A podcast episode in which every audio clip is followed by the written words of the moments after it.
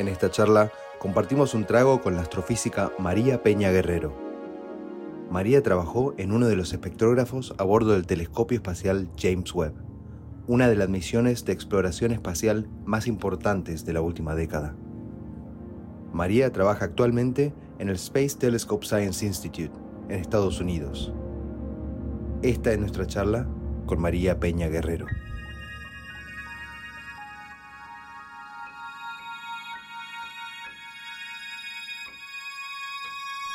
Bueno, bienvenida María al podcast. Muchas gracias por, participar, por acercarte un poco y, darnos un poco tu, tiempo, perdón, este, para poder charlar un poco de, las cosas que nos apasionan acá en, en Virrita Universo. Así Muchas que gracias. Muchas gracias por la invitación. Por favor.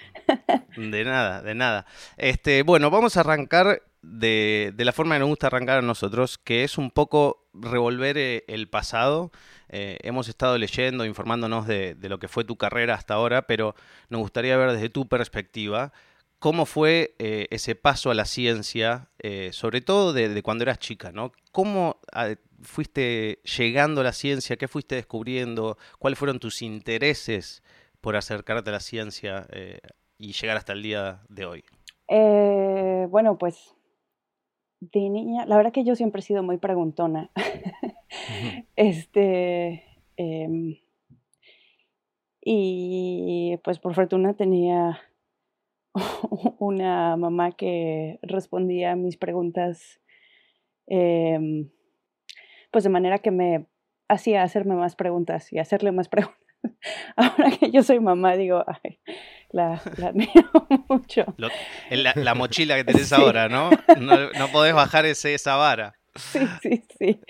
Eh, em, y entonces, em, eh, em, o sea, sí, la curiosidad es lo que me ha llevado y eh, afortunadamente he estado en, en, un ambiente familiar en donde esa curiosidad fue, fue cultivada y, y cosechada y este por alguna razón me llamaba la atención este, las cosas del espacio. Este, de niña compraba las revistas de, que decía que hablaban de extraterrestres. Perfecto. Eh, ya vamos a entrar ahí, ¿eh? vamos a entrar a ese tema, así que hay tiempo, no te preocupes, ya vamos a entrar ahí. Viste, me parece que es como una puerta de entrada para mucha gente empezar eh, con esas preguntas tan grandes. Eh, y ahí despiertan interés que después empiezan a, desarrollar más con estudios más adentrados y eh, más científicos, pero, pero sí es como ese, ese primer asombro por los hombrecitos verdes quizás. Eh. Sí, o sea, es que la verdad es que es, una, es, es, un asunto muy filosófico, como tú dices, es, es, mi mamá es ginecobstetra, entonces el asunto de la vida es algo que, de cómo sucede la vida, es algo que ha estado en mi vida desde, que tengo memoria. Eh, entonces, este, no sé, de, alguna manera fue como un brinco muy, muy grande, pero no al mismo tiempo, ok, ya entiendo cómo, sus, cómo, cómo surge la vida humana, entiendo, o sea, me, daba como curiosidad de cómo hacen las otras cosas, ¿no? Las, las plantas. y como que una cosa fue ligando con la otra así de, espera, espera, espera, ¿y cómo es que empezó la vida? en aquí, ¿no? O sea, como que, pero salió de allí realmente, como que... Em, y entonces fue, fue como rascando, a ver, ok, ok, ok, quiero saber eso, entonces, pues, ¿por dónde busco para, para encontrar eso? ¿Qué rama me toca, no? Para, para, dónde, para dónde salgo disparada. Y, y tocas en un gran punto, creo, ¿no? Que como vos bien decías recién, eh, tenés, tenés una hija ahora y tenés que como explicarle esos loops de y por qué, y por qué, y por qué, ¿no? Que lo hace cualquier niño y es como súper válido, ¿no? Es la forma de que tienen los niños de aprender. Pero también este aspecto que decís vos de cómo explicar la vida cómo se inicia la vida, ¿no? Desde el punto de vista de tu madre, que, es parte de, esa profesión, digamos, su investigación también. Entonces, quizá esa explicación fue más detallada desde un principio que, vamos a decir, eh, quizá un padre o una madre normal, ¿no? Que dice, bueno, el, ejemplo de la semillita, digamos. No sé con cuál ejemplo habrás arrancado vos, como para que Mi te mamá pique sacó tanto, el libro. Inmediatamente sacó el libro. Dijo, mira, Esto es Son dos mil páginas y claro, claro. Pero ahí, para ahí indudablemente a vos es como eh, realmente te, te, picó el bichito, como decimos nosotros a veces, o, la curiosidad de decir, ah, bueno, para, y, y, e inevitablemente, que creo que acá sí entra un poco tu, tu personalidad más científica, que es, todo bien, eh, yo entiendo la secuela y, la parte 3 de la película, si querés, pero ¿dónde está el génesis? ¿Dónde arranca? Porque si yo no tengo eso, después eh, no puedo explicar todo lo que viene después. y, ahí, ahí sí que te empezás a, ramificar un poco más o ya llega tu vida un poco más adulta, que puedes elegir ir a una universidad o estudiar una carrera y para ahí dónde terminás este, disparando o cómo terminás eh, llegando a donde, a dónde llegas de grande. Eh, sí, en efecto, tienes razón. Es, una, es una, un asunto de mi personalidad muy que, que, va por todos lados. O sea, siempre he tenido esto de que como que me, me es muy importante eh, la, la, pintura completa, o sea, entender el panorama amplio de, ah, ok, como que, como que para que me pueda, para poder poner las piezas en su rompecabezas. Eso sí es cierto, totalmente, siempre ha sido así. Y Em, pues sí, empecé a comprar las, te digo, empecé a comprar las revistas de, extraterrestres, luego eh, pensé que quería estudiar astrología, y luego entendí que la astrología no es lo mismo que la astronomía.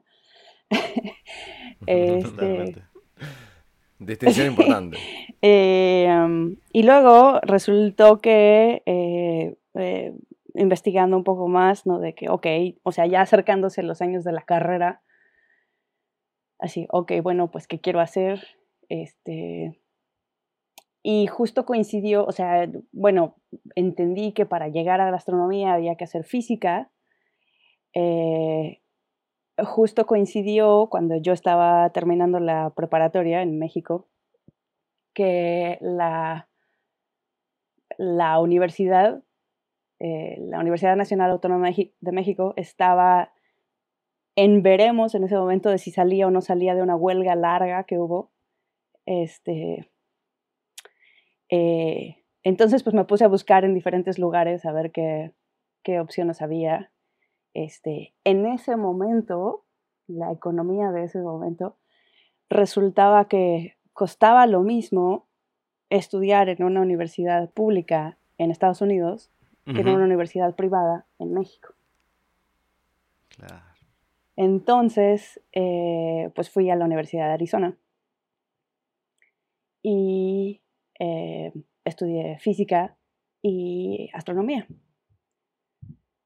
Y allí terminé, el, terminé la carrera y regresé a, México, que mi intención era, mi, sueño era ser investigadora de la UNAM, era mi, era mi sueño en ese momento.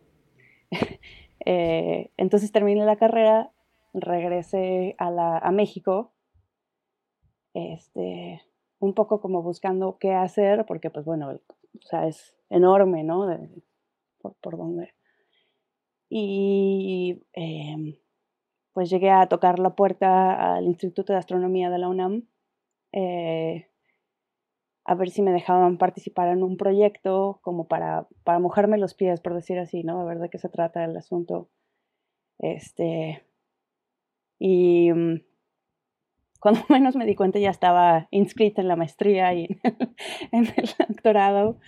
Este, eh, hice mi maestría y el doctorado en medio interestelar, ahí en el Instituto de Astronomía, y luego me puse a buscar postdocs, eh, eh, que bueno, para, para ser contratado en, en la universidad era como pues un requerimiento hacer un, uno o dos postdoctorados en ese momento en el extranjero. Y luego ya había como opción para regresar. Y entonces, eh, pues resultó que como ocho de cada diez postdocs eran en Estados Unidos. Entonces no había manera de no este, hacer solicitudes en Estados Unidos. Y entonces así terminé en el Space Telescope Science Institute aquí en Baltimore. Este, hice mi postdoc, Pero la verdad es que siempre, precisamente como por esta, esta curiosidad y esta necesidad de entender el panorama completo, este, había tenido como la semillita allí de, de instrumentación. Eh, pero nunca, nunca había, le había dado bola a la hilacha, por decir así. Em, y nunca se había presentado la oportunidad como de seguirme por ese, por ese lugar. Em, y entonces, estando aquí, este, también es cierto que, cuando salí de, cuando terminé el, doctorado, tenía como muy cerrado realmente el, el panorama de posibilidades a hacer, ¿no? Como que eh, yo entendía que uno es, termina el doctorado y te haces postdoc y luego te haces investigador y ya. Y no es cierto, eso es, no es cierto, por supuesto que no es cierto. Entonces, claro, a la hora que llego y veo que hay una, un abanico de posibilidades, este, pues me pregunto, ¿y qué quiero hacer? Qué pregunta difícil. todos los días la pregunta más difícil de todos los días esa, ¿eh? te lo digo. Creo que nadie nunca deja de hacer No, no y exacto. y además es importante no dejársela de hacer, ¿no? totalmente. ¿Qué quiero hacer? Y quiero seguirlo haciendo. Exacto. este, entonces, em, pues entonces decidí que tal vez, o sea, se me desencantó un poco, me quité el sueño de lo que es la la investigación, ¿no? Y es que hay atrás toda una política y toda la parte humana que uno no piensa cuando está siendo romántico. Este, y entonces decidí que la verdad que no, eso no es lo mío. Este, o sea, ser, ser investigador, sí es cierto que es hacer investigación. Claro, totalmente. No, no, sí iba a decir que, que el, la parte de investigación sí, quizá la política y, el, meterse y la rosca esa de estar ahí, que, que, vos seas la elegida para, es lo que no, lo que no te atrajo, eh, Exactamente. intuyo, ¿no? Exactamente, sí. Y además, o sea, hay que, hay que sentarse, escribir este, propuestas para que te den dinero, para contratar a más estudiantes y para que, este, y luego escribir, es que escribir el paper, o sea, el es, mucho más que solo hacer investigación. Totalmente. Y entonces, y yo me di cuenta que la verdad es que la otra parte, que es una buena, una parte pesada del, pues la verdad es que no, no me satisfacía. Este, y entonces decidí cambiar de rumbo. Este, en ese momento se abrió la posibilidad como de, de, trabajar. En ese momento eh, eh, em, el instituto estaba como eh, un poco despegando el, software para el James Webb y el porque los instrumentos ya estaban realmente, pero había que hacerles pruebas y, todas esas cosas. Y entonces en ese momento como que hubo una, apertura de, de, varias posiciones de trabajo allí en el instituto. Una de ellas, este, para, para escribir software y hacer pruebas con el instrumento. Y la tomé. Este, realmente como experimento para ¿Cómo fue eso? ¿Saltaste a la, posición, entraste corriendo apenas viste la, apertura, dijiste quiero hacer esto ya? ¿O cómo, como sí, o sea, es como, o sea, vaya, tenía, tuve suerte de que, de que el instituto em, pues tiene una, población grande de eh, personas que están como en el mismo nivel de, la carrera, ¿no? Personas que están en otro rumbo totalmente, este, pero que tienen la misma edad, personas que son más jóvenes, personas que son más... Entonces, la verdad es que en ese sentido es un lugar muy rico para, para eh, buscar, ¿no? Si realmente eso es lo que estás intentando. La verdad es que es bueno, también una universidad también tiene esto, pero no tiene la parte técnica que sí tiene el instituto de, esta parte de instrumentación, esta parte de escribir software, de escribir un pipeline para los datos. De, Eso es como muy específico a, esta institución. Este, y, la verdad que yo sí exploté esas posibilidades, eh, hablar con gente este, y en platicar con, con, pues con muchas personas. Este, decidí así como que, ok, si lo voy a hacer, pues ahora es cuando, ¿no? Este, y entonces, sí, se, se, abrió una posibilidad de trabajo, solicité el trabajo, este, obtuve el trabajo y era para trabajar con Nearspec, uno de los instrumentos de James Webb. Este, y pues ya ahí me quedé. y ahí, está María, el, fast, el fast forward hasta el día de hoy, muy bueno, sí, como si hubiese sido poco también, ¿no? bueno, y, el, el, martes tengo que Bueno, ahora, Perdón. Lo mencionamos, eh, estamos eh, llegando a ese tema. Antes de empezar a hablar de Nearspec y, y, los otros instrumentos que lleva el James Webb, ¿podrías darnos un vistazo de qué es el James Webb? Me imagino que mucha gente se despertó el 25 de diciembre, en Navidad, eh, y leyó el diario, vio la noticia en internet que decía, se lanzó el James Webb, telescopio espacial, y muchas personas probablemente sabían lo que era, pero muchas personas dijeron, ah, bueno, otro telescopio. Eh, ¿Qué es el James Webb eh, y cuál es su importancia? El James Webb es eh, un telescopio espacial que es, el, es el telescopio espacial más avanzado que como humanidad hemos hecho exitosamente y que hemos lanzado eh, al espacio ah, exitosamente, pues, ¿no? Está en, es, un, es un telescopio que mira, em, que, observa la luz infrarroja, eh, bueno, como un poquitito de la parte em, roja de la, parte óptica del espectro y em, hacia el infrarrojo medio, ¿no? Que esto es, esto es la longitud de onda, es, o sea, qué tan, literalmente, qué tan larga es la longitud de onda. Este, y eh, bueno, es infrarrojo porque es una explicación un poco larga, pero... Eh, vamos, vamos, hay tiempo. Nos gusta, nos gusta. Lo que pasa es que bueno, hay, como dos partes de esto. Por un lado, em, mientras más lejos están las cosas de nosotros, este, la luz se tarda más tiempo en llegar a nosotros, como una, pues como una botella con un mensaje dentro en el agua, ¿no? Que se tarda poquito si estamos cerca, si no, se tarda mucho. Pero, o sea, alguien en 1400 pudo haber puesto un mensaje de Europa y se tardó estos años hasta llegar a nosotros y cuando lo abres pues es el mensaje de 1400, ¿no? No es el Claro. Entonces igual así la luz cuando llega es de cuando lanz, cuando cuando salió de, de, lo que haya emitido esa luz, no es que este, entonces puede ser que eso ya no exista, ese, objeto que lo emitió ya no exista pero de todas maneras estudiar, sí, de, disectar esa luz pues te permite aprender ciertas cosas de eso. Em, por otro lado, bueno, y, parte de esa, explicación es que hay como, o sea, mientras más lejos ves, hay mucho polvo, hay mucho gas, hay muchas cosas eh, que están como en el espacio, es un espacio grande, es, las distancias son enormes. Eh, pero no está del todo vacío. Hay, hay gas y hay polvo. Y entonces la luz le, le pega eh, al polvo.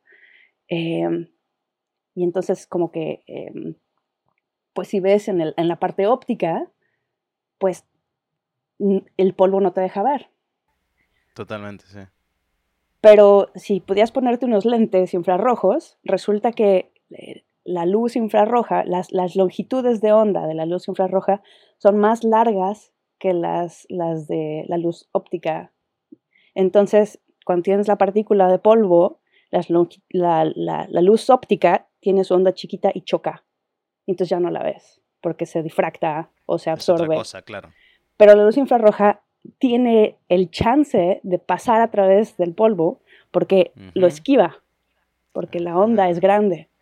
Claro. Entonces, te da chance de ver mucho más profundo y eso es eh, Es un buen, es un buen life hack que encontramos los humanos. Sí, y no va un poco de, mano, o de, sí, de la mano con, las, cámaras de seguridad, por ejemplo, las que son de visión nocturna, digamos. Justamente hay una, un ring, un anillo infrarrojo, y, captan eso, con lo cual sí, vos no tenés las ondas cortas de los colores, digamos, pero la infrarroja tiene mucha más nitidez.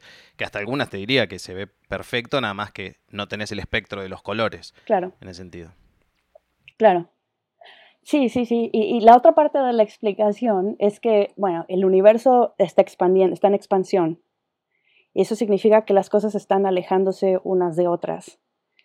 Y, resulta, o sea, bueno, por la teoría de la relatividad, que eh, dijo Einstein, este, cuando las cosas, cuando el universo, el universo está en expansión, el espacio mismo está en expansión y entonces eh, eh, expande, la, la luz expande su longitud de onda y entonces se arroja, por decirlo así.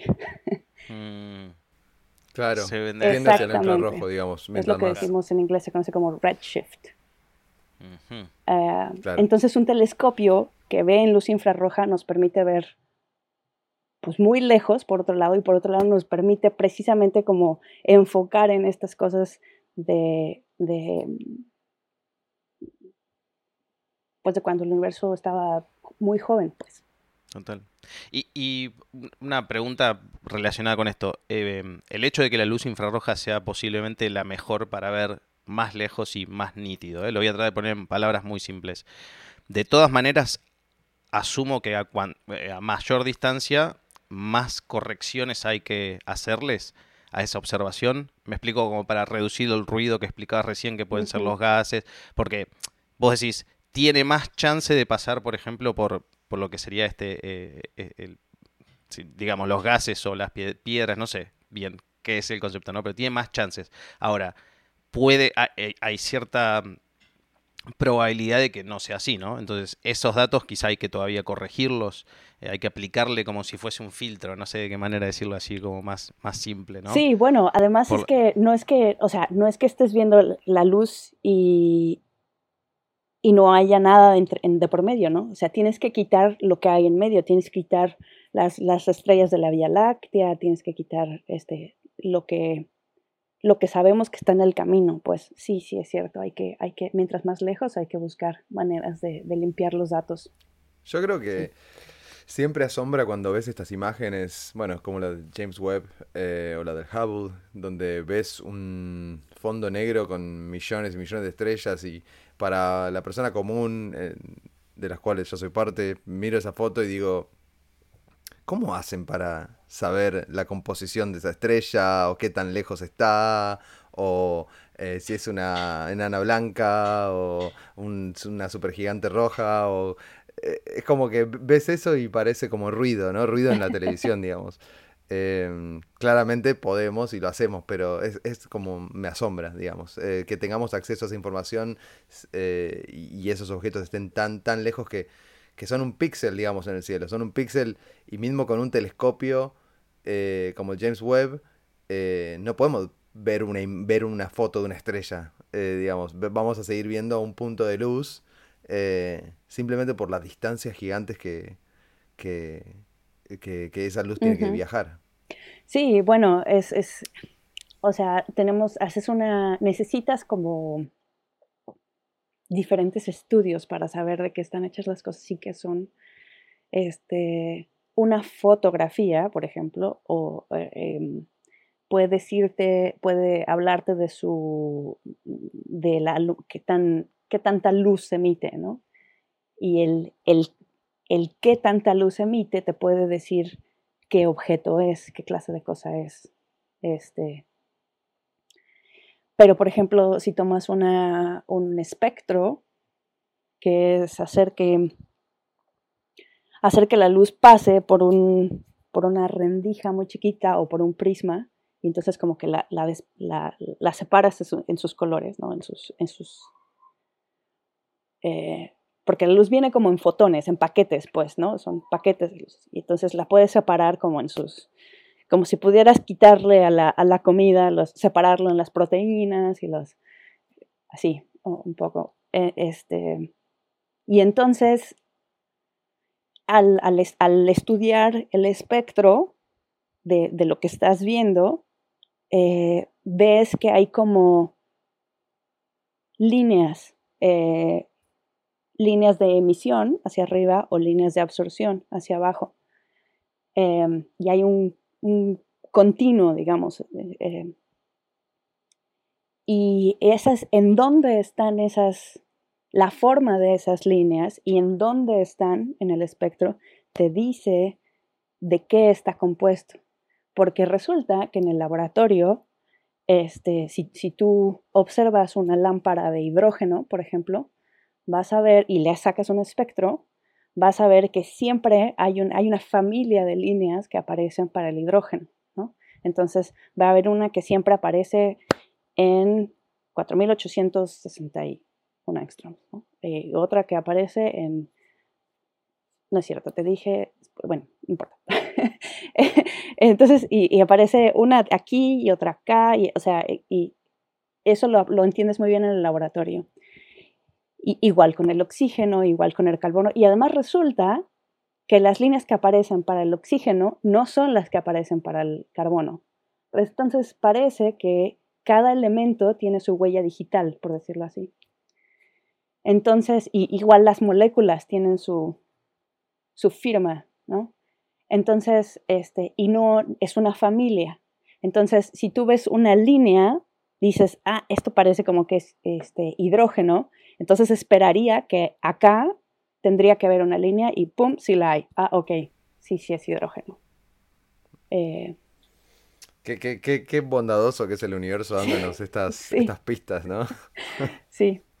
Es asombroso que podamos dilucidar estas cosas. Pues son misterios y son pistas realmente. O sea, vamos como vos decías, arañando poquito a poquito eh, eh, las preguntas. Eh, y nada, me, parece alucinante que podamos, podamos hacer eso. Em, volviendo al, James Webb.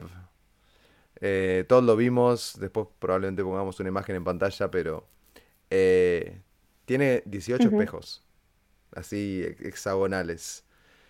¿Por qué 18 espejos? ¿Por qué hexagonales? ¿Y por qué de oro? Bueno, resulta que el oro es uno de los metales que mejor refleja la luz infrarroja. Entonces, por eso oro. Em, ¿Por qué espejos eh, hexagonales? Porque, porque la idea era doblar el espejo.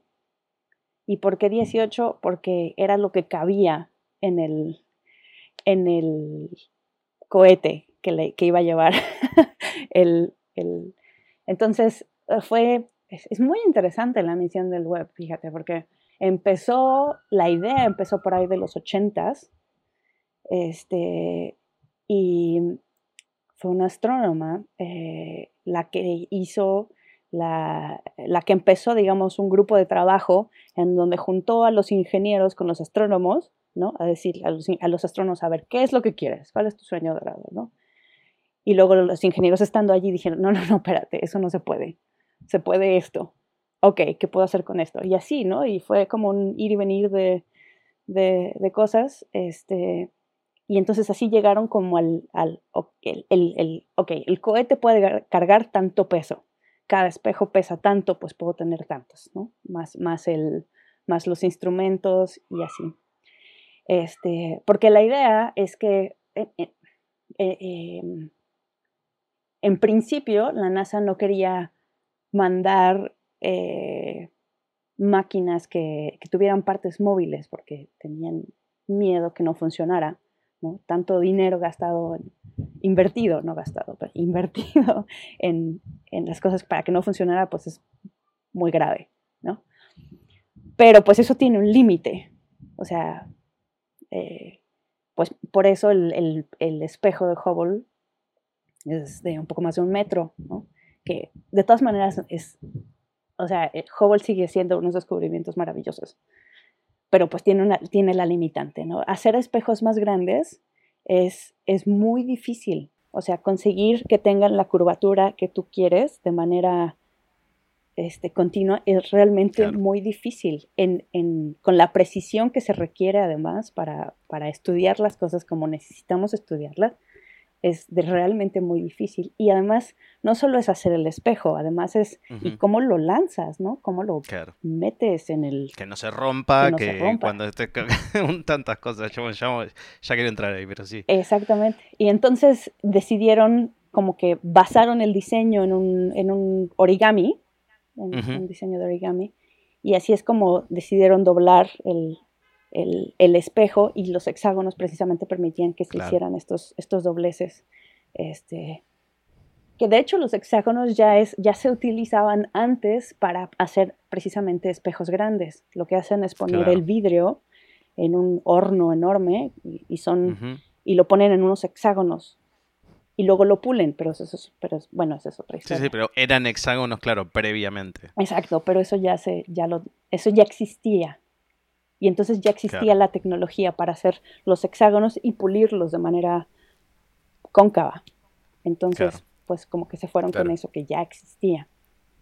Tengo una, una pregunta muy corta eh, a raíz de esto que es, 18 fueron los, los espejos que se pudieron subir cuán lejos estaba de ese Golden Dream de, del científico. O sea, eran 32, 48, 96.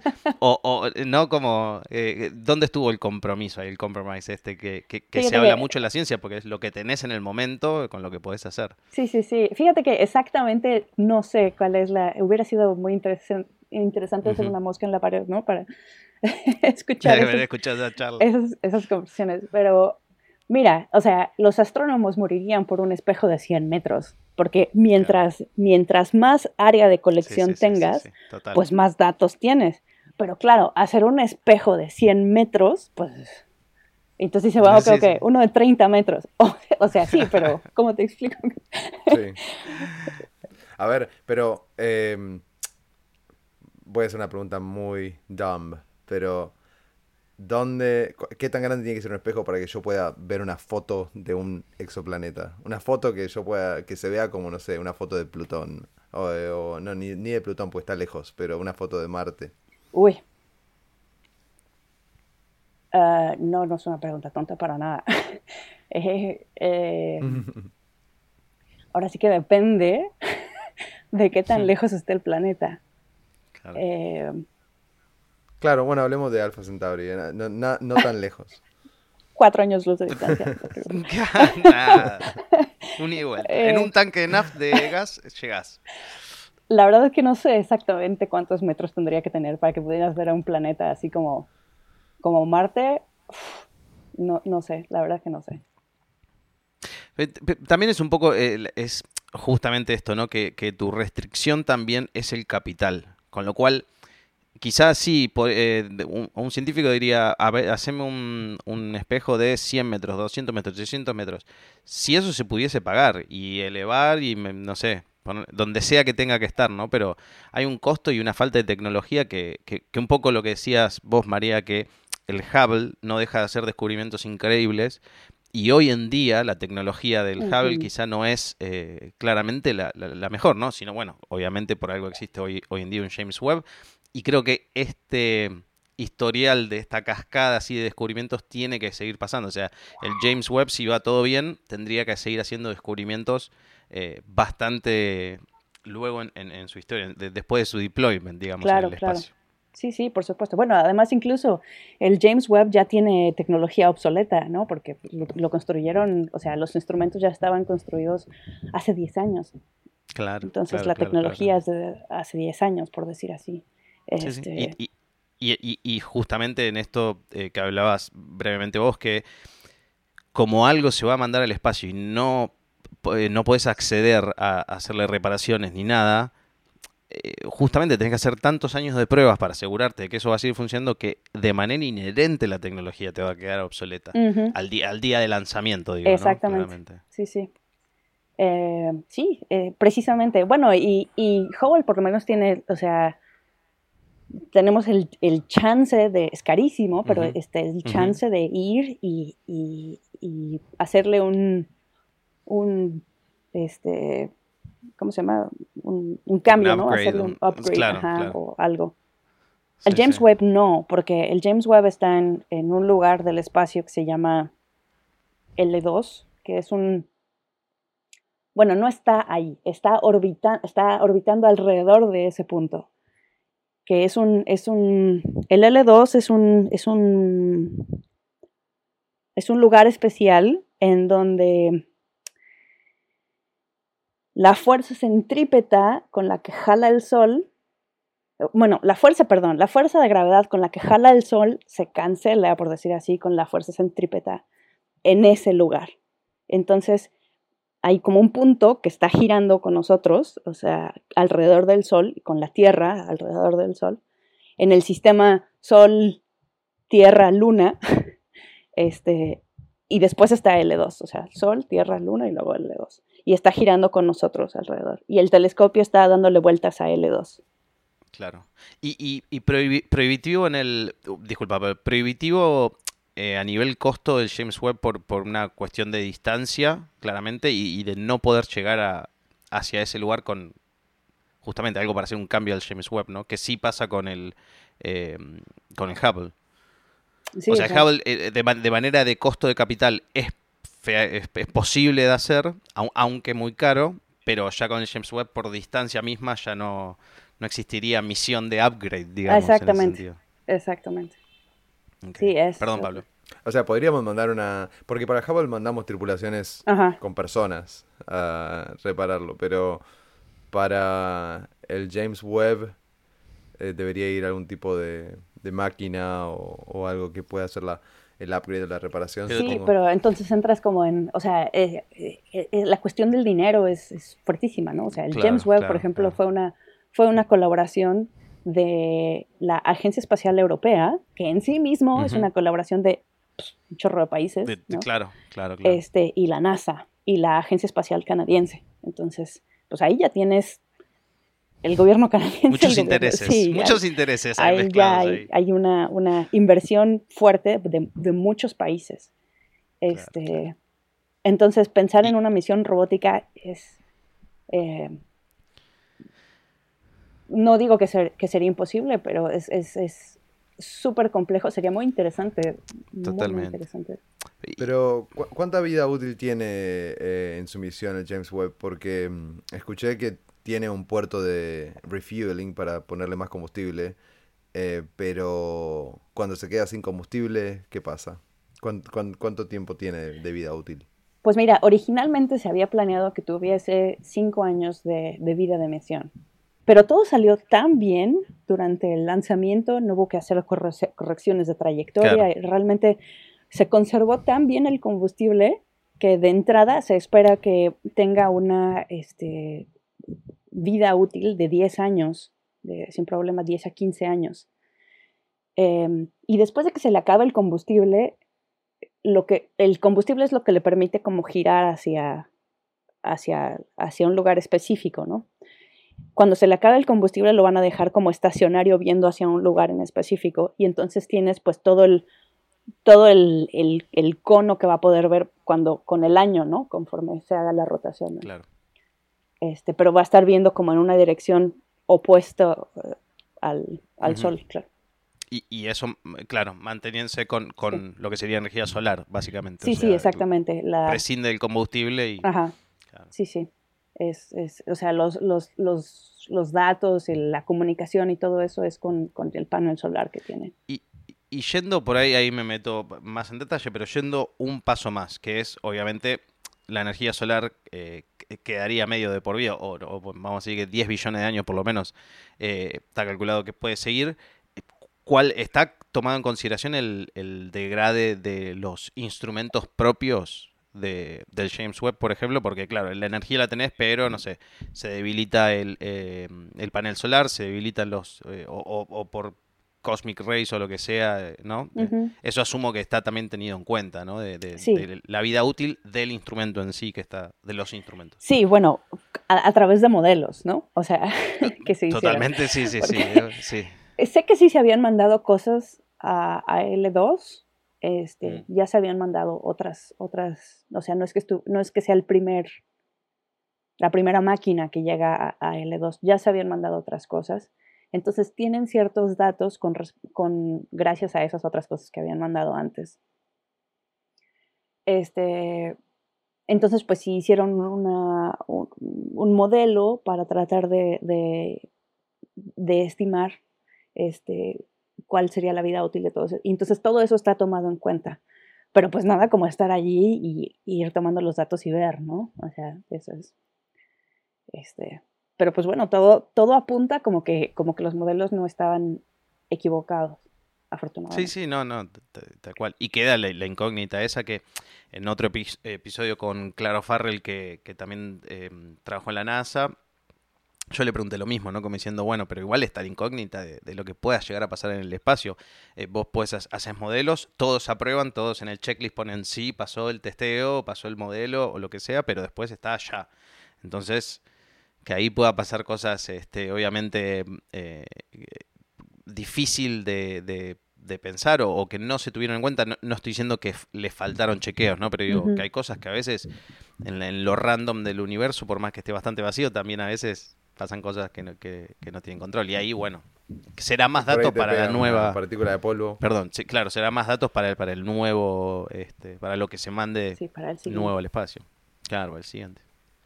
En ese sentido, eh, una de las cosas que más me impresionaba era yo me acuerdo cuando se lanzó que estaba la página esa, podías ver a dónde estaba y ver las temperaturas. Las temperaturas que, que, está soportando el, James Webb, de, eh, viste, eh, de un lado está muy caliente y del, lado está, del otro lado está más frío que la Antártida. Eh, ¿cómo, cómo, cómo, testeas eso en la Tierra? Porque, o sea, esas son las condiciones en las que va a estar operando en toda su vida el, el telescopio. Em, ¿Cómo, cómo testeas eso? Bueno, tienes, tienes que hacerlo por partes. Está, em, este telescopio tuvo realmente, le metieron mano una serie de profesiones que yo creo que es más fácil pensar en cuáles no tuvieron que ver con, esto. Este, por ejemplo, sé que los escudos, los eh, que protegen al telescopio de la alta temperatura de los, y protegen del, que le hacen sombra, digamos, a los rayos del sol. Este, los hizo una costurera que trabaja en la NASA, que ese es su, este, el, material. Eh, hay muchas, mucha tecnología que se hizo específicamente para este telescopio. Los escudos, la tela de los escudos siendo una de estas cosas. Este, entonces, son... Em, sí, el, testeo de, las pruebas es, tienes que hacerlo por partes. Es, muy difícil hacerle una prueba a todo el ensamble completo. Este, sí. Eh, eh, em, entonces, por ejemplo, la prueba del calor, pues solamente se le hizo a los, a los escudos. Claro con los instrumentos se asumió que el escudo iba a ser... el escudo no iba a fallar. Exactamente. Y entonces, entonces se le hizo una, una cámara este, criogénica específica, ¿no? Para, para poder bajar la temperatura. Sí, sí, sí, sí, Este, y, y, así, o sea, asumes que la otra parte funciona. Totalmente, totalmente. No, pero aparte, de vuelta, llevándolo eh, a lo que decías vos antes en términos de costos, una cosa es hacer un escudo que se banque esas temperaturas y la otra cosa es hacer el escudo más todos los instrumentos internos que claro. esa temperatura. De ahí de repente por el proyecto se te convirtió en un proyecto de 120 años, ¿no? en términos de lo que tenés que desarrollar nuevo eh, que no existe hoy en día para poder eh, eh, llevar a cabo ese objetivo. O para probarlo, para precisamente una de las una de las cámaras de vacío en donde se probó el, telescopio ya armado completo se tuvo que inventar para poder para poder o sea se modificó una que ya existía, pero de todas maneras el, el este sí el diseño ahora se utiliza para otras cosas, ¿no? Pero pero este que también eso es lo bonito de, ¿no? Que eh, empujar, ahora sí que empujar el, el conocimiento en ingeniería, en materiales, en óptica. Pero aparte, eh, eh, y perdón que te interrumpa, pero porque me parece que lo que habías mencionado antes vos cuando dijiste, no, bueno, esto tiene un costo altísimo y después dijiste, no, bueno, es una inversión. Creo que esa corrección que hiciste antes en la charla es fundamental, porque yo entiendo que es mucho más difícil verlo como una inversión, pero hay mil cosas que surgieron de esas investigaciones y para dar un ejemplo eh, sería el GPS, ¿no? Como, como algo, algo cotidiano que usamos todos los días y para dar un ejemplo rápido, pero así como en ingeniería de materiales, también hay mil avances. Que, que, es inversión, desafortunadamente sí, se ve años adelante, pero después son cosas que la gente naturaliza y usa todos los días, pero no supo que nació para, para a veces para hacer estas cosas. Testear, mandar cosas al espacio, lo que sea, ¿no? Pero, pero viene de esa curiosidad de inventemos algo nuevo porque si no, no lo podemos hacer. O sea, nada de lo que tenemos hoy en día nos sirve para esto. Sí, o, construir sobre lo que, ok, ¿no? Esto, esto, esto nos sirve para esto, pero necesito que haga tal, tal, hay que modificarlo. Claro, un arreglito más, claro, claro. Entonces, por ejemplo, creo que hay, hay em, un aparato que se inventó para, para web, que así le decimos nosotros, web. El web, está perfecto, perfecto. Este lingo, lingo interna de, de, la compañía, nos gusta, nos gusta. Eh, se lo ganaron. Que, determina la geometría eh, con una precisión increíble, ¿no? De, de, eh, la óptica, pues, del instrumento, ¿no? Y ahora ese algoritmo que estudia la geometría eh, con esta precisión se utiliza en oftalmología para entender la geometría del ojo y entonces hacen unas cirugías mucho más precisas porque la geometría del ojo tiene... Eh, antes era un estudio que había que hacerse y ahora se hace, lo pueden hacer, con esa máquina creo que se lo pueden hacer en consultorio, entonces es como, wow. increíble. No, no, sí, tal cual, tal cual, tal cual. Y, y, y creo que esas cosas, también para dar un, cierre a lo que decía antes, es que a veces no no se exponen tanto. O, o, sí se dice tipo, bueno, mira, de repente ahora esto que inventamos se está usando en odontología, pero queda como nada, ¿viste? Eh, eh, odontología, dije, cualquier cosa. Eh, para los ojos, un estudio de los ojos, pero ya después queda como nada. Esa, esa, De vuelta digo, se hace cotidiano eso y, se deja de recordar que, que se creó a, razón de, nada, algo que iba a, mandarse al espacio, por ejemplo. Increíble. Bueno, em, hablemos un poquito de tu trabajo en el James Webb, que por ahora estuvimos hablando del telescopio en general. Eh, contanos un poco del instrumento en el que vos trabajaste.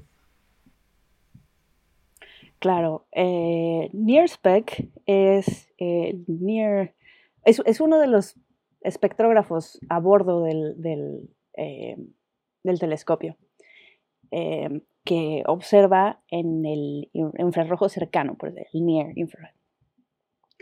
Este, y, tiene, tiene eh, dos detectores, tiene varias rendijas de diferentes tamaños y tiene este, un espectrógrafo que, que, es único en su diseño, que es este, el multi-shutter array, que son, es un arreglo de, de mm, que se ve como un mosquitero, pues, así.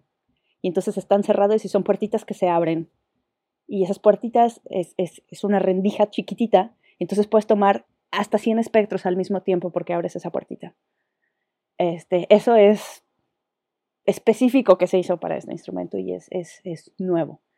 Em, y entonces se, espera que con, con, y tiene un, un, IFU que es otro, otro tipo de, tiene como diferentes tipos de, de espectrógrafos, ¿no?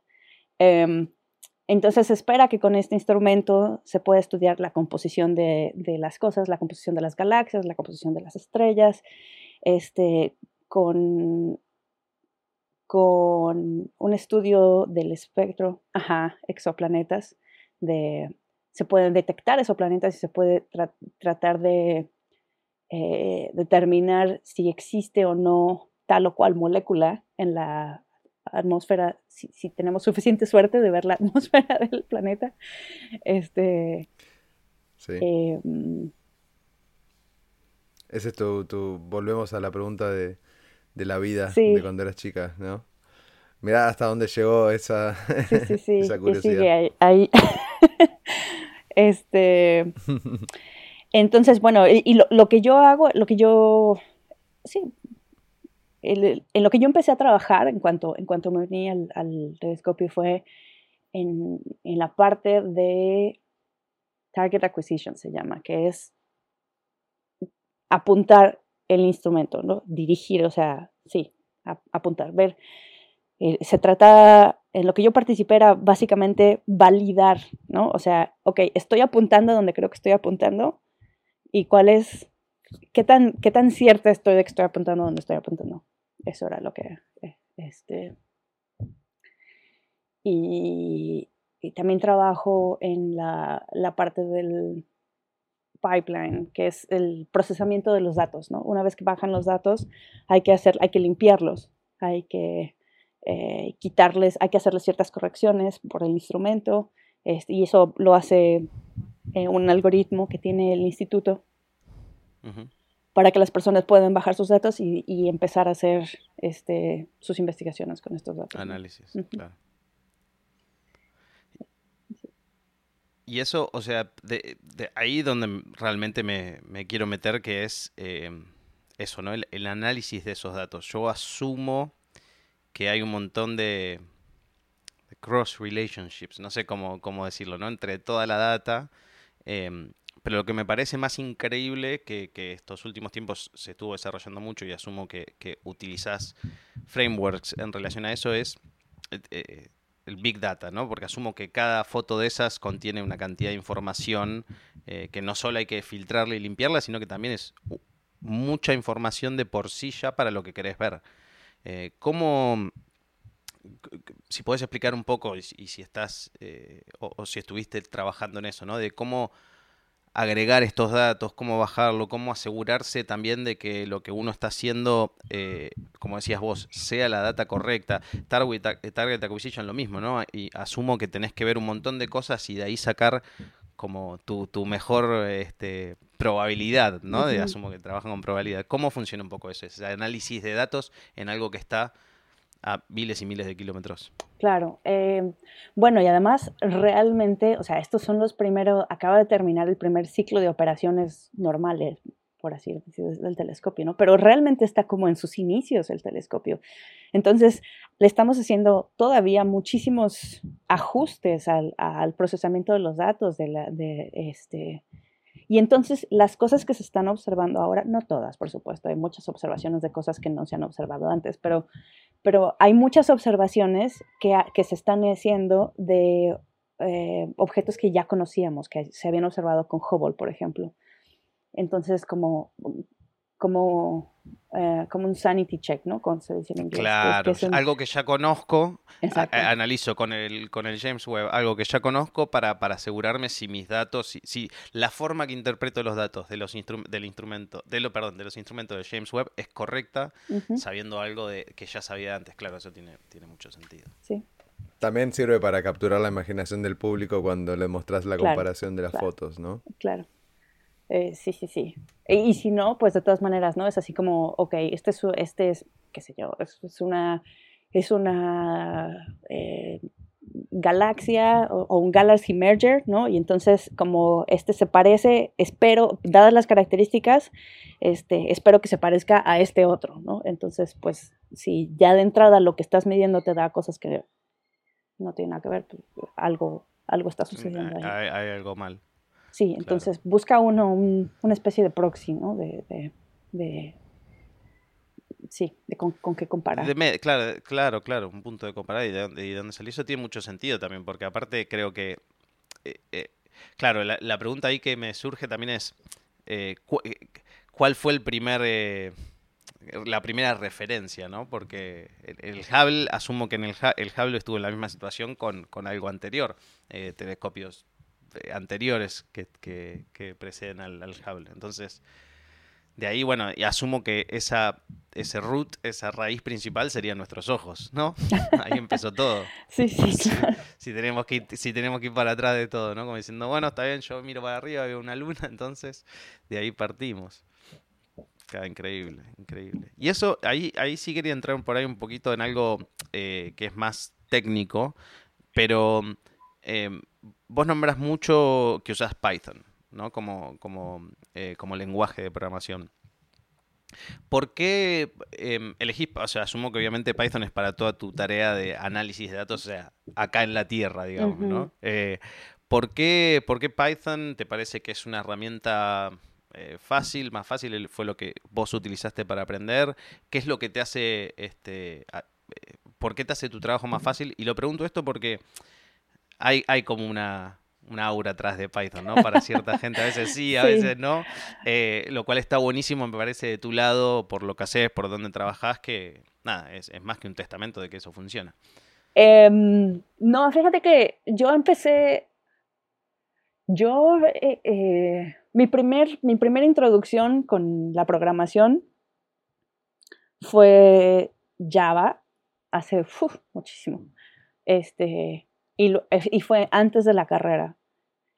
Y luego en la carrera eh, tomé un curso en C eh, y luego, eh, cuando estaba en, el, en, la maestría y en el doctorado, pues realmente lo que sucede allí es que te heredan códigos, ¿no? Tu, tu director de tesis te, sí, termina uno trabajando con códigos de... Y él, él programaba, programa en, Fortran. Eh, eh, y, en otro eh, y en otro lenguaje. Y cuando llegué al instituto, este, había mucha gente que trabajaba con IDL.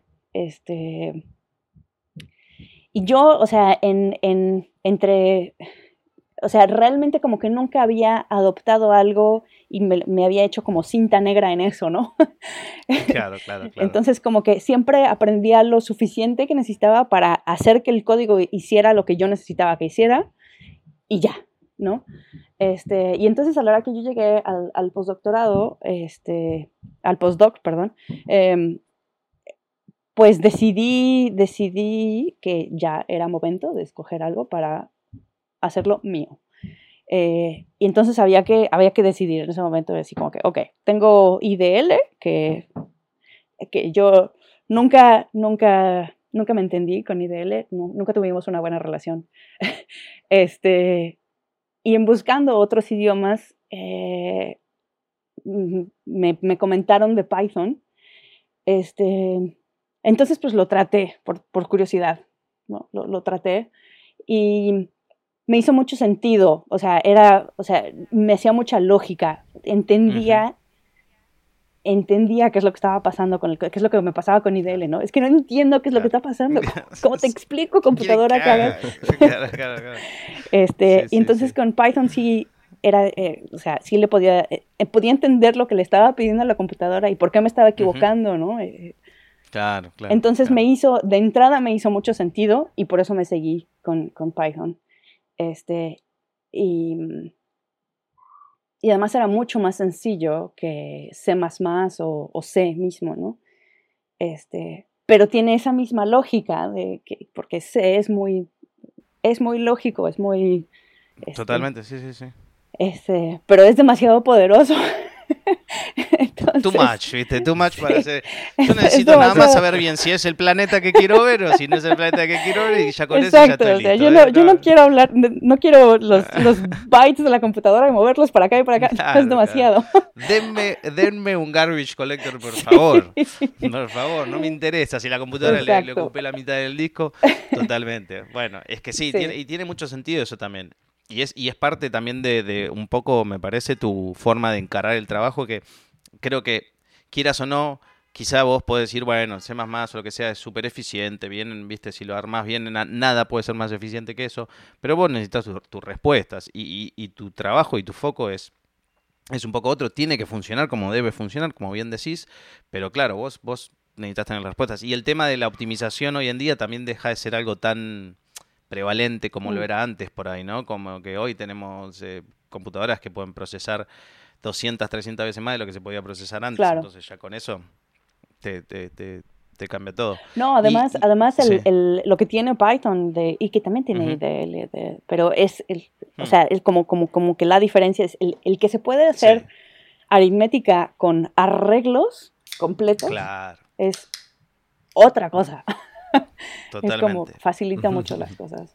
Y ahí, eh, para, para obviamente para alguien que no, que, por ahí no está tanto en tu rubro y, no trabaja eh, o no está tan, vamos a decir, eh, normalizado con las cosas que ves eh, día a día. ¿Cómo utilizas? Porque yo asumo lo que vos también querés hacer con, con Python o con una computadora en sí es, tengo un montón de datos, ayúdame a resolverlos. O sea, yo sé más o menos, viste, para dónde ir, que sé qué quiero que filtres y qué no filtres, pero ayúdame a, consumir todos los datos que, necesito consumir para sacar una respuesta. ¿Cómo es eso de, si querés dar un ejemplo relacionado al James Webb, ¿no? Eh, y en esto de target, target acquisition de, de, lo que vaya, de lo que, del target que necesita adquirir el James Webb. ¿Cómo, ¿Cómo se plasma eso de manera un poco más abstracta en el código, ¿no? ¿Qué buscas? ¿Qué necesitas hacer? Eh, ordenar, si querés. Sí, claro. Eh, cuando bajan los datos del, observatorio, em, los datos crudos, como decimos, eh, eh, bajan como los observa el, telescopio. El, telescopio infrarrojo em, tiene la característica de que los detectores, el detector infrarrojo se, se satura fácilmente. Em, entonces, tienes que como que tomar una foto, por decir así, dejar que pase otro poquito, tomar otra foto, dejar que pase un poquito, tomar otra foto y luego juntas esas fotos. Este. Eso es el equivalente a la exposición, digamos, del óptico. Del... Sí. Eh, y entonces como que así vas, vas sumando este. Claro. Y, ahí ya me, imagino que es como el. Eh, funciona como esa, la estabilización de, la cámara, ¿no? Como que vos, en algún sentido, tenés frames que, dado que vos estás sacando la foto en movimiento, después tenés que como compaginar, ¿no? Porque digo, el, telescopio. Claro, no, se mueve internamente también, ¿no? ¿O, cómo es eso? Porque el telescopio está, tiene un. bascula internamente y también se está moviendo, o sea, te tenés que... entiendo por todo el problema que estaba resolviendo. Sí, eh, bueno, depende del objeto que estés observando. O sea, eh, sí se pueden observar objetos en movimiento como, como un asteroide, por ejemplo. Es, sí se puede... Eh, necesitas amarrar el telescopio a algo para poder seguir ese objeto. Claro. Entonces necesitas estrellas estándar para, para amarrar, ¿no? Para anclar al telescopio a eso y, poderlo seguir al, eh, hay objetos que no, hay objetos que están, que están este, suficientemente lejos, entonces parecen estáticos. Eh, mm, también depende qué tan largo necesites la, exposición para obtener la, para, la señal que necesitas, ¿no? este, Por ejemplo, para, un, para estudiar exoplanetas, ¿no? planetas en otro sistema solar, este, necesitas, los planetas son tan chiquitos en comparación de la estrella que está, que la estrella te cega, la luz de la estrella te, cega. demasiada luz. Entonces tienes que oponer un algo enfrente, como, como cuando pones tu mano así para que, que no te Eso iba a decir, sí, sí, el sol cuando estás manejando. Este, esa es una forma y, tomas una, una, una, foto, ¿no? Em, otra forma es que esperas en, los sistemas en donde tienes la suerte de que está de que el, tienes la estrella y el, planeta está haciendo esto, o sea, que estás viendo el sistema así y no así. Claro, claro. Este, en ese caso, puedes detectar el cambio ligero de la intensidad de la luz de la estrella cuando el planeta está pasando enfrente, le disminuye la luz y cuando está pasando, o sea, puedes detectar el, cambio, ¿no? De, la intensidad. El cambio, claro, de luz. Y, eso asumo, y, eso, por ejemplo, es parte de, tu target acquisition eh, en el sentido, o sea, no, eso ya es la, eso ya es la observación científica. O sea, el propio, ok, ah, ok, claro, claro, claro, claro, claro. El target acquisition es cuando precisamente anclas el, el telescopio, es el principio de, entonces, buscas el punto de referencia, este, que puede ser el objeto mismo o puede ser una estrella guía, que les decimos, ¿no? Y entonces anclas el telescopio y tomas una foto y la idea es que tu objeto de interés esté pues en el centro o lo más cercano al centro posible, ¿no? Y entonces se toma una foto, se hace una pequeña corrección y se toma otra foto, ¿no? Este, y a partir de ahí empieza tu, tu estudio científico. Eh, claro, claro, este la, parte del estudio. Em, Qué locura. Y, en eso, la cantidad de datos que se mueven, eh, o sea, de dos partes, ¿no? O sea, la data que se baja, que es cuando ya se toma una decisión de, eh, justamente, vamos a decirle, no sé si se llaman fotos, esto puede estar muy mal llamado, pero digo, se captura una imagen, ¿no? Pero no voy a decir fotos, se captura una imagen que es imagen de estudio, ¿no? Es decir, yo esta imagen tengo cierta eh, confidence que es imagen para estudiar. Más luego, todo, eh, perdón, y anteriormente todo lo que es la parte de decidir si lo que estoy viendo es lo que quiero ver hay una cantidad de, o cuál es la cantidad de, data, no sé si puede ser en megabytes o qué, pero digo, es una cantidad de data muy grande la que está desde un principio a un fin hasta obtener las fotos, obviamente después hay que bajarlas a tierra, esas fotos, pero... Sí, em, no me acuerdo cuáles son los... Hay un, hay un límite, son... Eh, se mide en megabytes por minuto, ese es el, como el... Porque lo que sucede es que tiene un, disco sólido, el, telescopio, y entonces hace las observaciones y las guarda allí y cada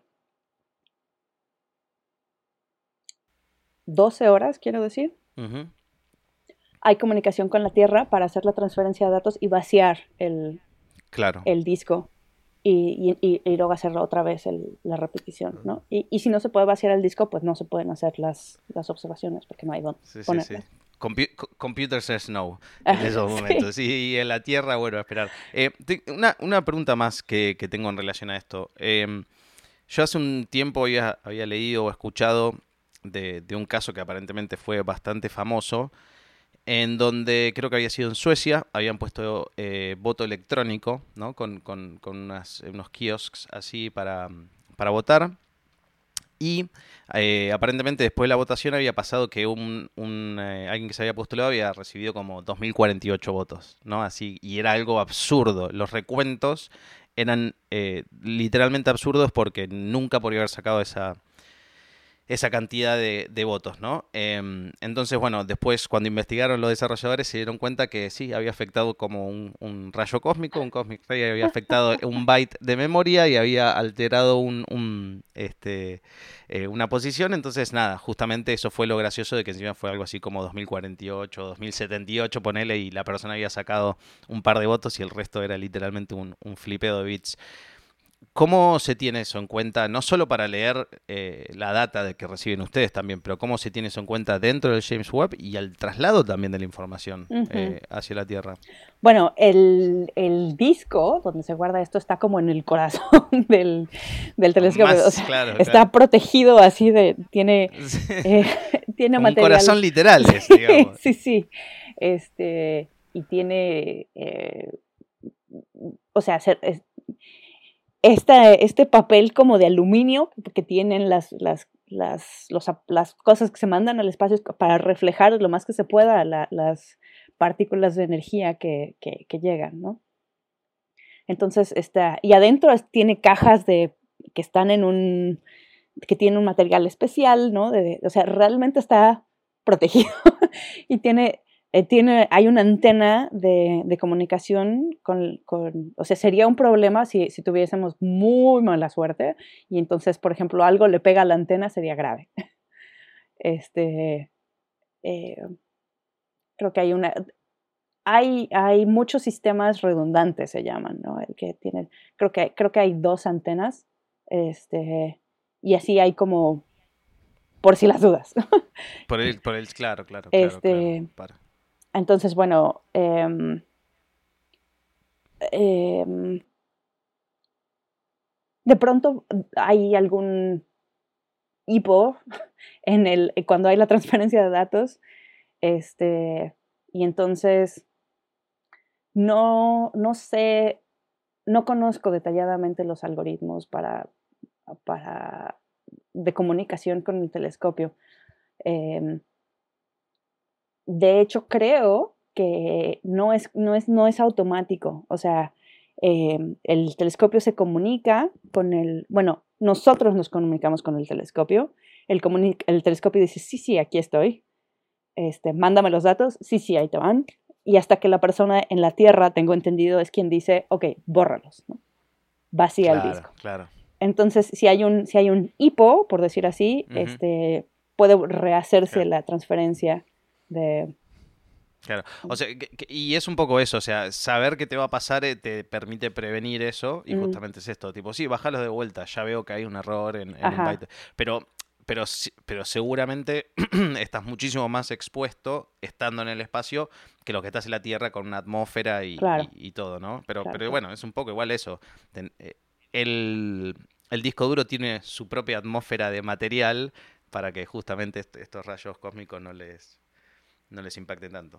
Pero por eso tienes personas que, o sea, el telescopio tiene 24 horas al día, alguien está al tanto de qué es lo que está pasando y por eso hay gente en aquí, en Madrid, en Canberra, o sea, se traslada el, centro de control, ¿no? Para que nadie pierda comunicación con el, con el telescopio. O sea, realmente son segundos en que se transfiere el control de aquí a Canberra, por decirlo así. Entonces, es... Y eso, eh, o sea, porque, claro, es una cuestión de. Existe la posibilidad, perdón, de actuar rápido como para salvar algo catastrófico, digamos, si, si, obviamente no digo que lo van a hacer, ¿no? Pero si estos pases de control serían cada seis horas y quedan tres horas en el medio que no se ven, puede haber algo catastrófico que no, y si lo hubiese resuelto en 30 minutos por ahí zafaba, si en tres horas ya no. Eh, es por eso también que se hace este seguimiento constante, bueno, también es tan caro que para qué no seguirlo constantemente. sí, no, sí, sí, o sea, el telescopio tiene el software y el hardware tiene muchos, este, muchos fail safe, ¿no? O sea, tiene muchas medidas de seguridad, pero muchísimas medidas de seguridad. Y las tiene automáticas. Pero además, una persona puede decirle, ah, espera, alto, ¿no? O sea, es entonces, se puede... no ejecutes tal tarea o... Exacto, este, pero, pero el, el, el o sea, es, es automático, el, el, estado de emergencia, por decir así, es, es automático en el telescopio. Eh, y luego se tarda, hay que, hay que, primero hay que entender qué es lo que pasó eh, y antes de hacer la recuperación. Este, y, y en base a lo que pasó es que hay que hacer una corrección o no. Eh, y, hay, ese es todo un equipo de ingenieros, este, diferentes tipos de ingenieros. Em, que nadie quiere, nadie quiere comitear el código. ¿Cuánto delay hay entre... Eh, ¿Cuánto delay hay entre en la comunicación? El, James, Webb, James Webb está a un millón de kilómetros. Creo que son dos minutos. Eh, algo así no es, no es tan grave. No. Claro. Creo. Bueno, eh, quiero preguntarte, ¿cuál es... Qué, qué, tipo de evento celeste te gustaría que el James Webb observe en, su vida útil? ¿Cuál sería tu favorito que poder presenciar? Em, mm, qué difícil todos, todos es válido también, ¿eh? Sí, sí, o sea, es que, es que, es, como lo veas, es... Eh, mira, o sea, si, si logramos con el, con el, con el web, se, uno, de, uno de los objetivos, porque tiene varios objetivos, ¿no? Em, pero uno de los objetivos es que es entender cómo se formaron las galaxias y cómo, sí, cómo se forman las galaxias de, que vemos hoy, ¿no? Entender eso. Eh, eso sería eh, increíble porque, o sea, tenemos, tenemos la, la, teoría que pues había partículas por todos lados y luego se juntaron estas partículas para hacer eh, hidrógeno y eventualmente helio y, y luego se hicieron partículas de polvo, luego moléculas y luego planetas y luego galaxias y, o sea, y el, y el brinco es muy grande. sí, sí, sí, falta una data ahí en el medio que se... Este, entonces, entender, pero incluso, o sea, ya teniendo las, las, las galaxias, entender cómo fue, o las primeras estrellas, ¿no? ¿Cómo fue que se hicieron las primeras estrellas? Eso es meramente teórico, no mm. tenemos nada de, Claro, porque entendemos cómo se crean estrellas cuando estrellas, otras estrellas mueren. Y, la composición de estrellas, este, de, de, en base a lo que crearon otras estrellas, precisamente, pero estrellas que están hechas solo de hidrógeno, no tenemos, o sea, es teórico todo esto. Entonces, entender eso sería un parteaguas. Pero la vemos, o sea, el, James Webb las ve. Todavía, no, las hemos visto. Ve, galaxias. No, no, pero digo, pero, pero digo, vemos galaxias eh, muy cercanas al inicio del universo, digamos. Em, estamos acercándonos precisamente como hacia ese principio, de donde salió la botella.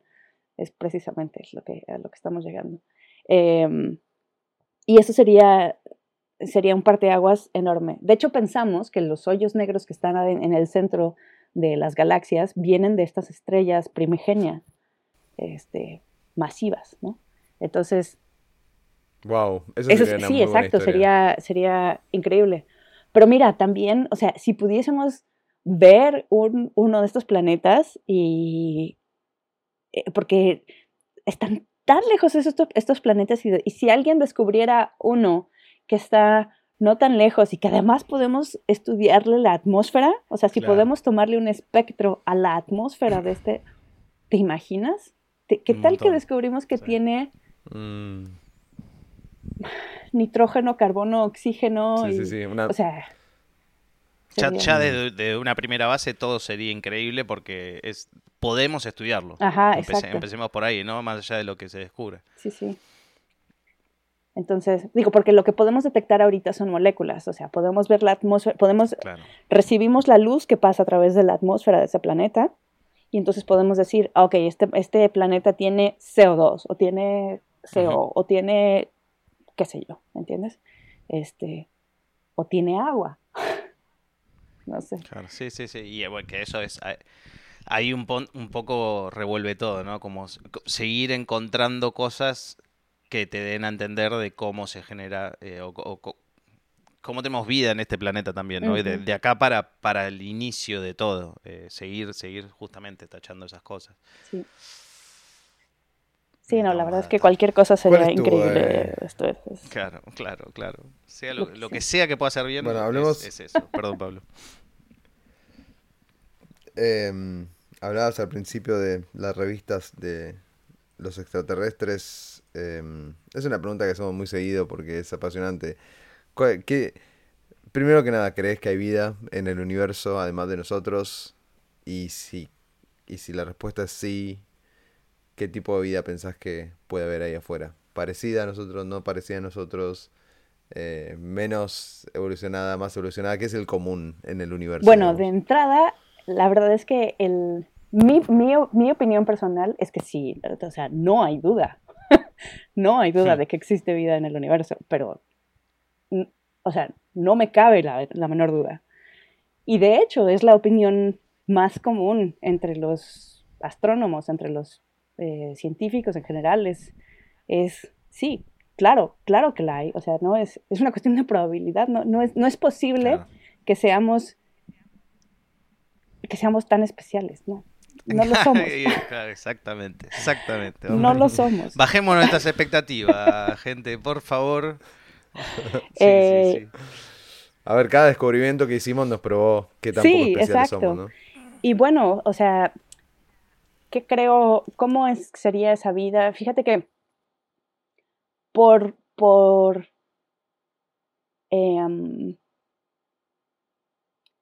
por la composición química de las cosas, o sea, de, de, de, del universo que hay, pues, no, no, no referente, claro, en la Tierra, pues, o sea, nosotros estamos hechos de carbono, estamos hechos de agua, estamos hechos de nitrógeno, de, estos, de estos elementos, pero son los elementos que están al principio de la tabla periódica. O sea, son los elementos mm. más comunes. Entonces, lo más común es que hubiera una vida que se parece a nosotros, precisamente porque no somos especiales, ¿no? Porque estamos hechos de lo que hay. Entonces... Sí, sí, no este, tenemos una gotita extra de nada que... Hmm. Entonces... Eh, a donde sea que veamos, eh, observamos estos elementos que nos componen. Ahora, ¿cómo evolucionó? O sea, es, es, es, esa es otra historia, ¿no? Esa es, otra, si, si, son, si son humanos, si no son humanos, eso, eso sí depende de la historia específica de cada planeta, creo.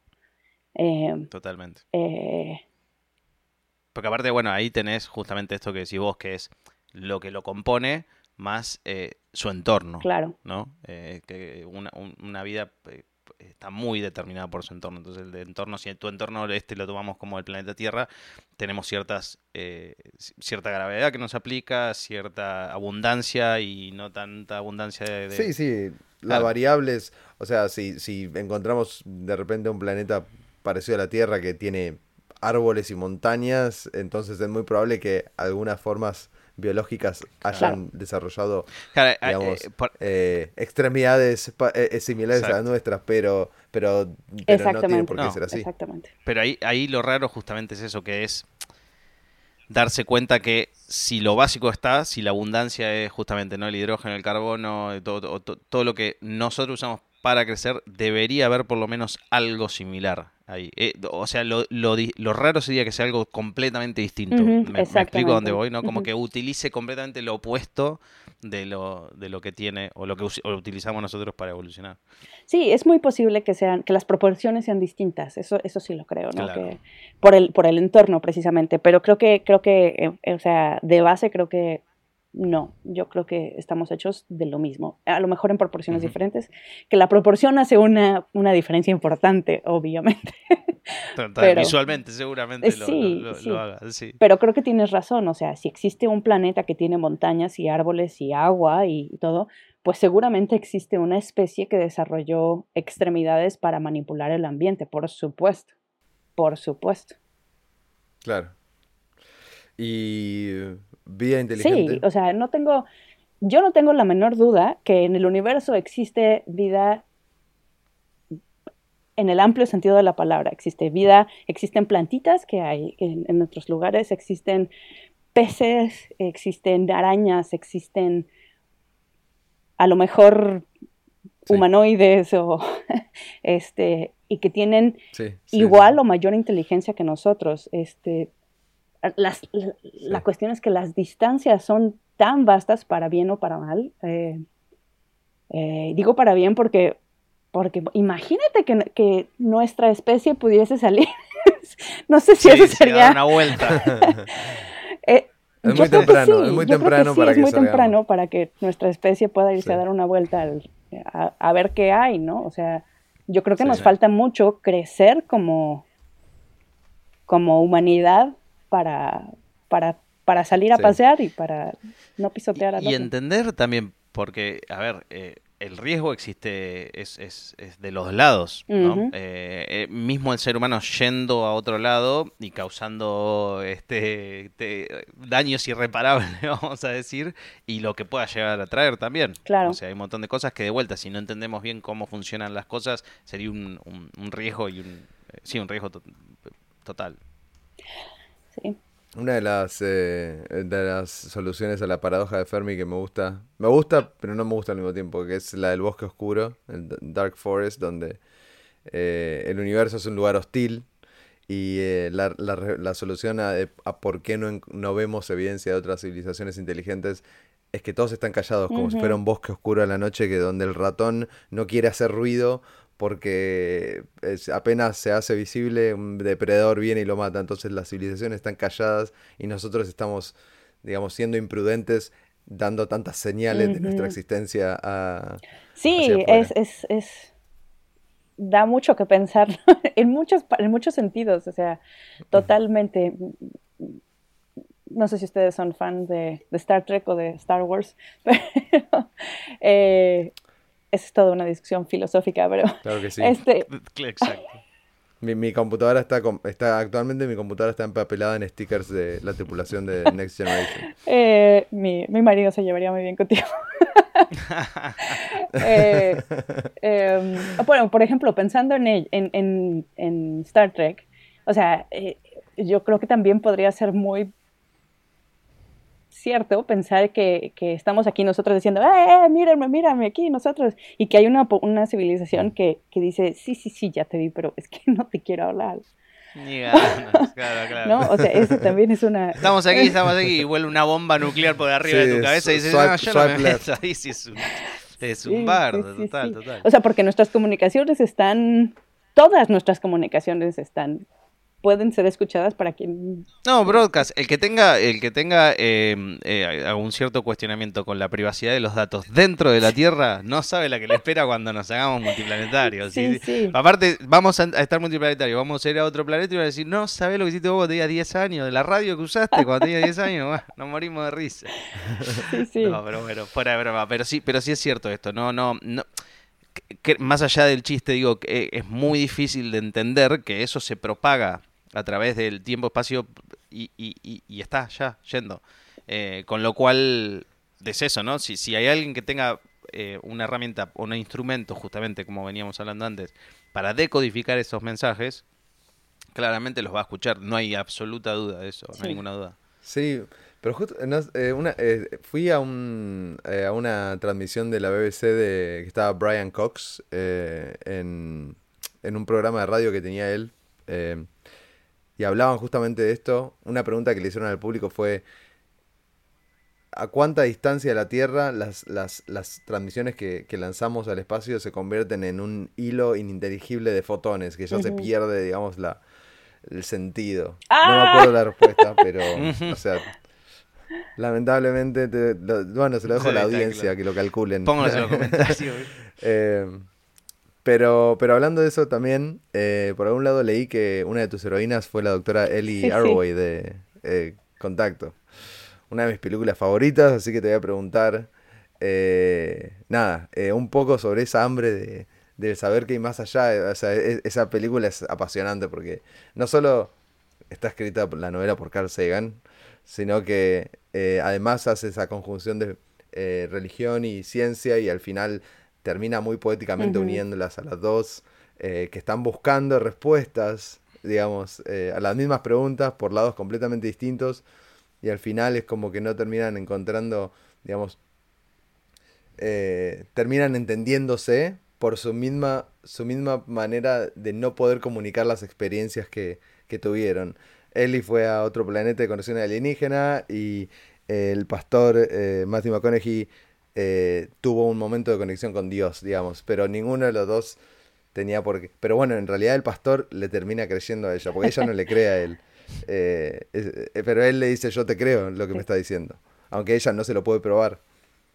bueno, contame un poco sobre esa, cómo te sentís relacionada con esa historia, con, con, ese personaje. Pues yo leí, leí el libro antes de ver la película, este, y y cuando salió la película, yo me veía ahí, en Arecibo. Eh, eh, finalmente, finalmente no pasó, pero...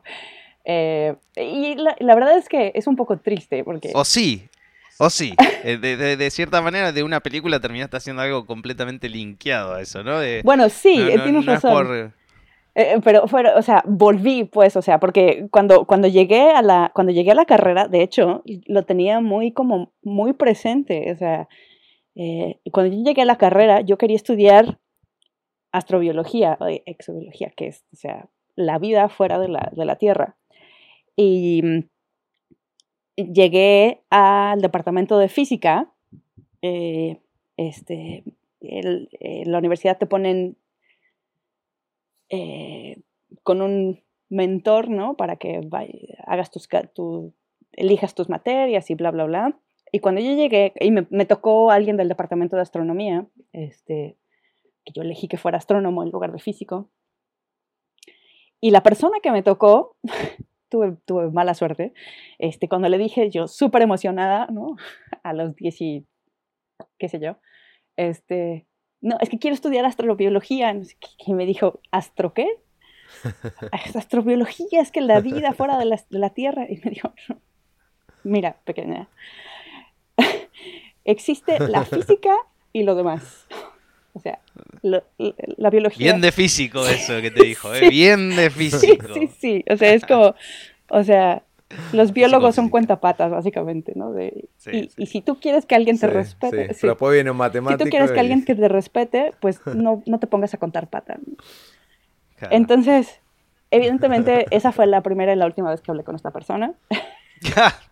Quiero cambiar mi mentor. Me, me, creo que me equivoqué. Sí. Pero bueno, eso me dejó saber de manera inmediata como la, la aceptación. La, que la realidad también, la realidad total. total, y que bueno, fue una buena, un buen choque, así apenas entraste a la puerta, hola, quiero estudiar. Entonces era como que, y además en ese momento realmente como que no, no era como carrera, tal cual, ¿no? O sea, si yo quería estudiar, si yo realmente quería estudiar eso, más bien me tenía que ir a, hacer o química o biología y, em, o incluso medicina, este, y mm. entonces decidí no irme por allá, pero... Bueno, eh, María, mira, empezamos con la parte humana, hablando de tu historia, después pasamos a la parte científica y volvemos a la parte humana. Ahora te voy a hacer la última pregunta llegando al cierre de, la charla, eh, que trata de unir las dos partes, porque es una pregunta más personal quizás, más egoísta. Si vos pudieras hacerle una pregunta al universo, sabiendo que te va a dar la respuesta, ¿qué le preguntarías? ¿Cuál sería la pregunta? Yo creo que le diría, ¿me dejas ver el panorama completo? me respondes todo. Porque, por ejemplo, algo que siempre me ha, me ha realmente me hace cortocircuito en la cabeza cuando entendí, cuando estaba estudiando, porque no entendí, eh, pero cuando estaba estudiando... Por eso dices cortocircuito. el, el, el, el, principio, pues el, el Big Bang, este, eh, ¿qué, ¿y qué pasó antes? ¿Qué había antes? ¿Qué, o sea, e, esto es, esto es como muy humano de entender, de querer entender, ok, este, o sea, el huevo o la gallina, ¿no? Este, y, y, ok, se está expandiendo el universo, ¿se está expandiendo sobre qué? O sea, ¿quiere decir que hay algo más? que ¿Dónde está el, justamente, dónde está el límite, ¿no? ¿Cuáles son el concepto de infinito no me cabe en la cabeza y valga la redundancia, ¿no? no, no, lo entiendo. Bueno, María, eh, me encanta la pregunta. Eh, a mí también me encantaría tener la respuesta a todo.